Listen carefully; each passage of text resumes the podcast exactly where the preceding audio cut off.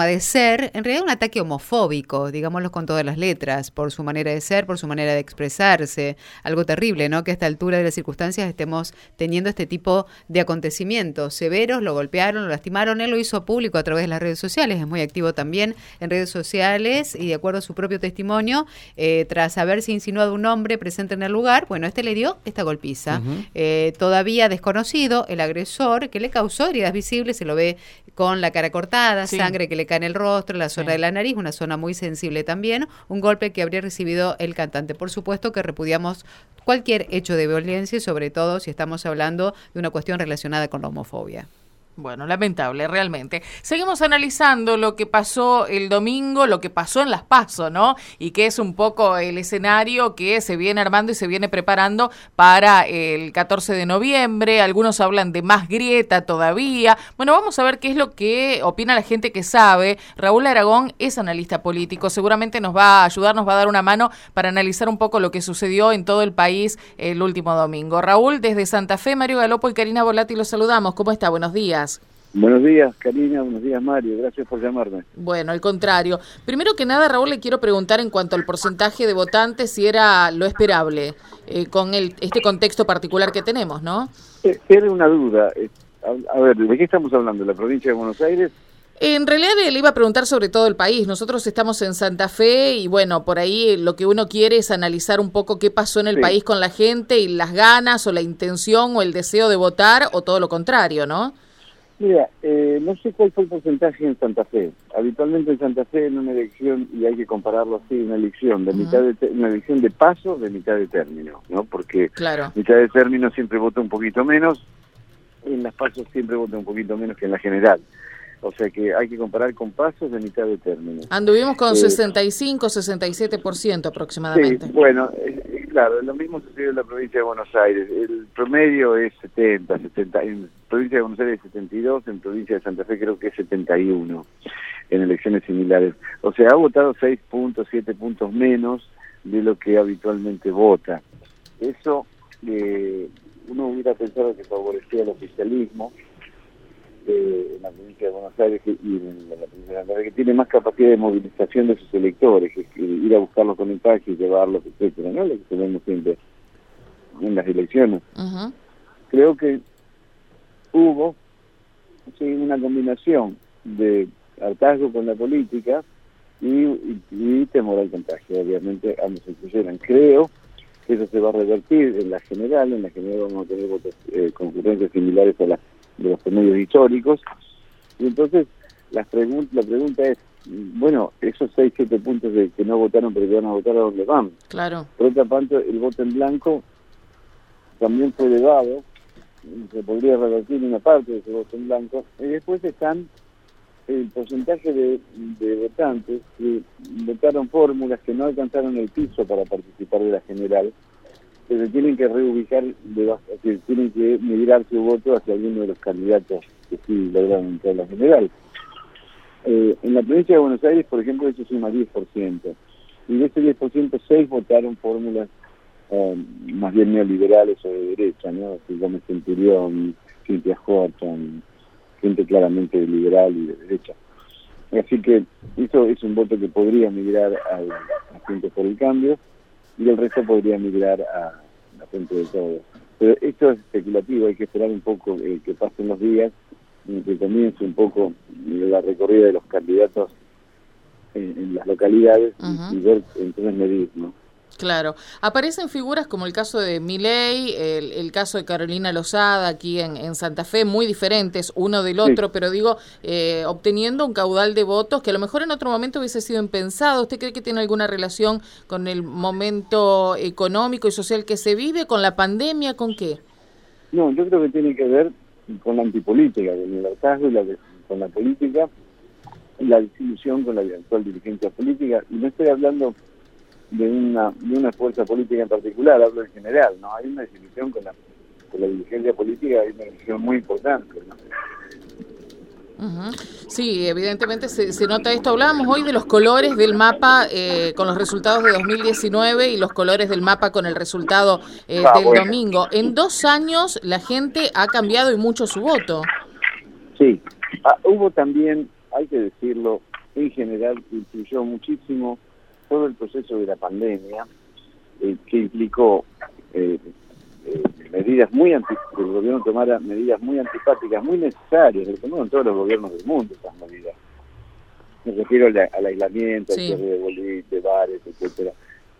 pero era absolutamente necesario en términos en términos este, epidemiológicos, se podía, y bueno, pero fue muy antipático, eso generó un fastidio, y también generó, obviamente, una caída muy, muy importante en la economía, lo sabemos todos, cierre de pymes, cierre de negocios, eh, pérdida de capacidad de poder adquisitivo, pero sobre todo generó pérdida de poder adquisitivo y, por, en consecuencia calidad de vida en la clase media y media baja, no así en la clase baja, porque si bien la clase baja de antes de la pandemia tenía una calidad de vida precaria, eh, esa calidad no empeoró porque hubo muchos planes del gobierno, sobre todo el gobierno nacional, que contuvo eh, eh, abajo, contuvo en el sector más, más protegido, contuvo mucho, y por lo tanto, en realidad, los más perjudicados en este sentido fueron la clase media y media baja, y ahora hay un movimiento importante en el gobierno tendiente a, poner dinero en esos segmentos. No es sencillo hacerlo, pero están,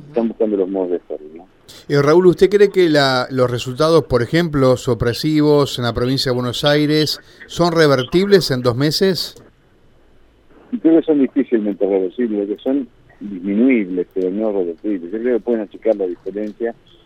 Y creo que lo que vimos es el, tope cerca del el techo cerca del techo de lo que puede tener juntos por el cambio en la provincia, que no es menor ¿eh? de ninguna manera.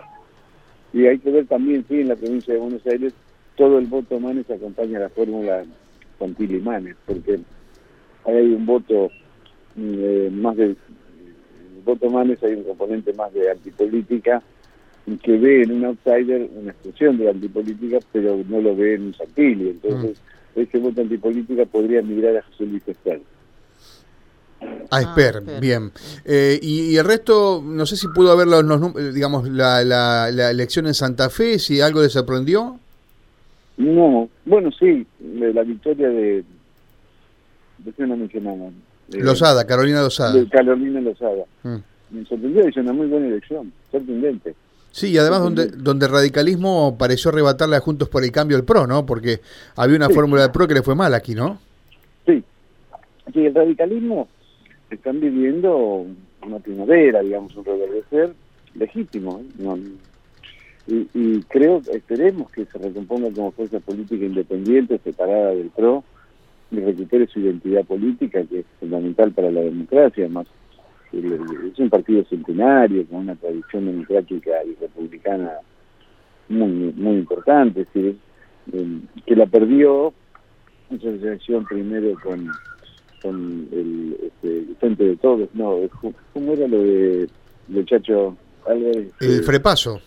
El Frepaso, claro, ahí el fracaso de la Rubó mm. le costó muchísimo y después el, el acompañamiento a Mauricio Macri, que termina por dejarlo totalmente afuera de cualquier comisión de gobierno, eh, realmente le, le, costó muchísimo, perdió muchísima identidad el, radicalismo, esperemos que la recupere. Es bueno, sería bueno para la democracia que el radicalismo vuelva a ser un partido fuerte.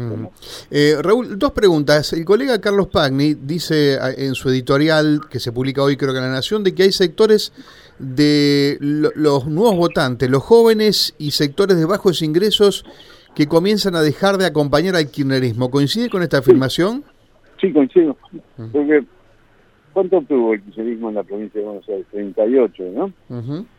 para, para obtener 38% es necesario que un sector de la clase baja y de la clase baja se haya votado, porque si no, no da el porcentaje. Porque la provincia tiene 75%, 74% de clase baja. Y eh, creo que 10, otro 10% de clase media baja, que es bastante baja. Son centapropistas, este, eh, gente que hace changas, eh, plomeros, ese tipo de cosas. Eh, entonces tenés ahí tenés 84% del electorado, te quedan 16. ¿Cómo llega a 38? Tiene que haber un sector muy importante de esos dos segmentos que hayan acompañado con su voto la fórmula de frente de todos.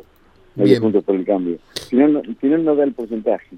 Sí, podría ser que esté dejando de acompañar el kirchnerismo o que esté enojado con esta gestión y con el estilo de esta gestión. Ah, ah, La verdad que es muy difícil de decirle. Ahí quiero preguntarle porque hace dos años, eh, bueno, venimos de un presidente que no pudo ser reelegido, Macri. Eh, es cierto que hizo una general no tan mala. Eh, eh, comparado con la primera que había tenido, pero esa misma gente que no lo acompañó hoy cambia otra vez el voto, vuelve digamos a quien, a Juntos por el Cambio. ¿Hay una, un electorado más exigente, más, más cansado, más cambiante, Raúl? Sí, y además no nos olvidemos que hay un voto castigo. Indudablemente la pandemia, el manejo de la pandemia ha, ha cobrado su costo en en la, en la aprobación de la gestión del presidente Alberto y de, de las gestiones locales, ¿no?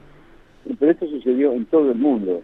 Todo el mundo, los oficialismos, perdieron calificación de imagen y perdieron aprobación de gestión como consecuencia de todo el proceso del manejo de la pandemia, que era inevitable porque era prueba y error, nadie sabía cómo manejarlo, abrían los negocios, los volvían a cerrar, pero no acá, en todos lados, pasó en Alemania, en Inglaterra, en, Israel, países de un alto nivel de organización, de una calidad de dirigencia política muy importante, y sin embargo cometieron errores, casi los mismos errores que cometimos nosotros, porque no se sabe cómo manejarlo bien. Ahora tenemos más experiencia, pero al principio no... 21 días de, cuarentena, uh, bueno, 21 días. los 19 días te decían, no, va a haber otros 21 días de cuarentena. Decías, no. Y eso genera fastidio y genera un impacto económico negativo muy importante, pero no solo acá, en el mundo, ¿no? Raúl, le agradecemos su tiempo y su análisis. Muchas gracias. ¿eh?